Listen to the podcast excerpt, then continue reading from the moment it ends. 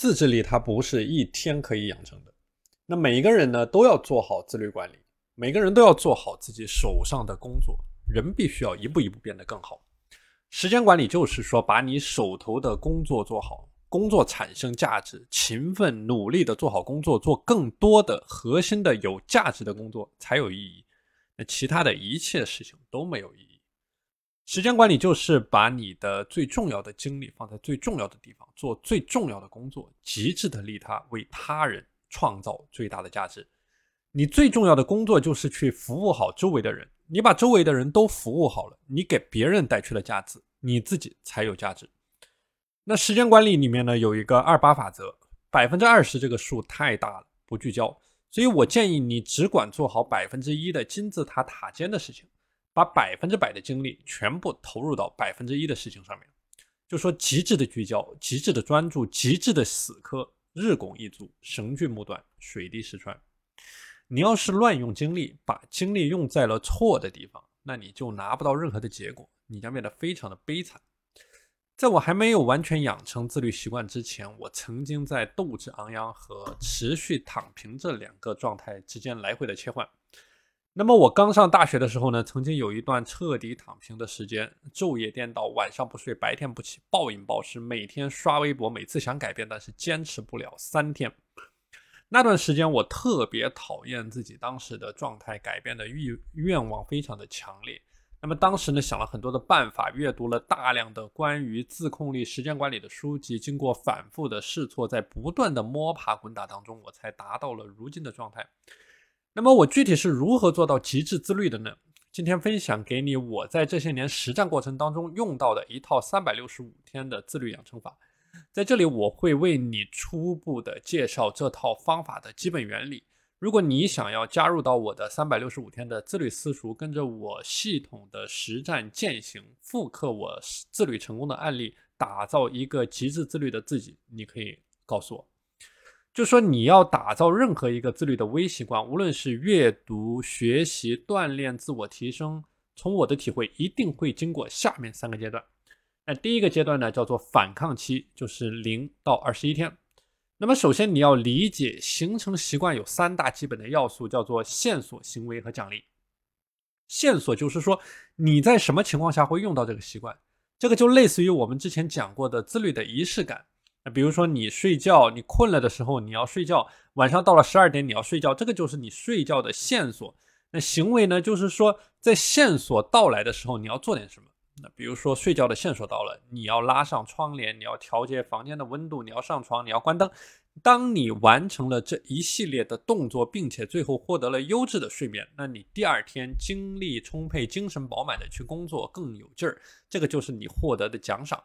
所以你在这个阶段，针对任何自律的习惯，你都要去凑齐微习惯建立的三大要素，按照这个模式一遍一遍的跑，把它跑成一个闭环，然后不断的去强化。那比如说你想要早睡早起，那你就可以这么干，就说每天睡觉的线索一到，比如一到晚上十点半，那就自动触发一系列的行为，比如说断网，比如说去呃家里除了卧室之外全部熄灯，比如说打开你卧室的香薰，比如说在蓝牙音响播放一段你爱听的音乐，读一页书，把心态放空，最后进入到睡眠。那如果说这一系列动作你都保质保量的完成好了，第二天不再犯困，那你还可以再奖励自己一点什么东西，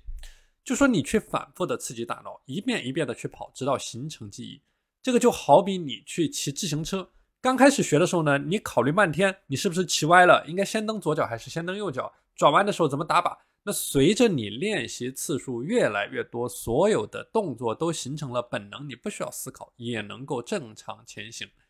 当然，这个反复练习形成的过程是痛苦的。我之前讲过马拉松的例子，当你没有跑到极点之前呢，你的身体是非常疲倦的，整个人处于刻意不自然的痛苦的自律状态。所以你每天都要刻意的提醒自己。那提醒自己期间呢，你可以做几件事。第一件事情叫做去制定蜕变的计划。当你制定计划的时候，你要做好下面几个点。第一个点叫做计划不要超过三个。我在每次制定计划时不会超过三个，百分之九十五的情况，我一次只会制定一个计划。我之前说过，你必须承认你每天的时间精力是极度有限的。那错误的精力分配会让你每天过得又累又乱，制定目标过多也属于精力错误的分配。那第二个点呢，叫做以结果为导向。那么我说过啊，你单靠兴趣驱动是很难做好自律的。你制定的蜕变计划必须是以结果为导向。比如说，与其设立一个目标叫做每天运动三十分钟，你可以把这个计划改成减重五斤。那你要记住，任务不会给你带来任何的好处。你的大脑会情不自禁地排斥它，但结果呢，会让你更有动力坚持下去。OK，这是第一个步骤，制定你的蜕变计划。那么第二个步骤呢，叫做计划的拆分，就将计划拆解为简单到不可能失败的目标。那比如说你要背一万个单词，那你把它进行拆分，每天背十个单词，并且常年去坚持下去。就说这个任务越困难啊，你自律失败的可能性就会越高。那这里呢，我给你讲一个宅男的故事。有一个叫 Steven 盖斯的外国宅男，他曾经只是一个身材走形、沉迷游戏、垃圾食品不离手的肥宅。到了今天，他完成了年入百万粉丝千这个年入百万粉丝千万的高富帅。他完成华丽逆袭，一次性的解决了困扰无数人的不自律的千古难题。仅仅开始于二零一二年年底的。一个俯卧撑，这个人因为身材臃肿，非常的自卑，和很多人一样，他下定决心想要改变。那么和很多人一样啊，他在下决心、行动、放弃、躺平的死循环之间来回的打转，他连每天坚持三十分钟都做不到。后来他直接躺平，既然每天坚持不到三十分钟，那我就做一个俯卧撑。这个目标太小了，小到不可能失败，不会给他的心理造成任何的负担。他坚持做这件事情非常的容易，结果就真的坚持下来了，就硬是用每天的积累变成了一辈子的固定的习惯，打造了巨大的影响力。我自己的自律好习惯呢，无一不是这样打造的。我刚开始工作，每天下班无所事事，而后来觉得浪费时间可惜，每天利用十五分钟的时间去提升自己，然后从十五分钟到三十分钟到一个小时，到现在每天勤奋的工作，认真的生活，极致的自律。不虚度光阴，不浪费一分一秒，全神贯注，这个就是我现在最真实的状态。那第三个步骤呢，叫做每日的复盘。我每天每周都会做复盘。复盘的时候，我就会想两个问题：第一个叫做任务有没有完成；第二个问题叫做任务能不能优化。复盘的时候呢，把目标大声的朗读出来，反复的强化，给自己洗脑。语言它是有魔法的，它能够驱动人去做事。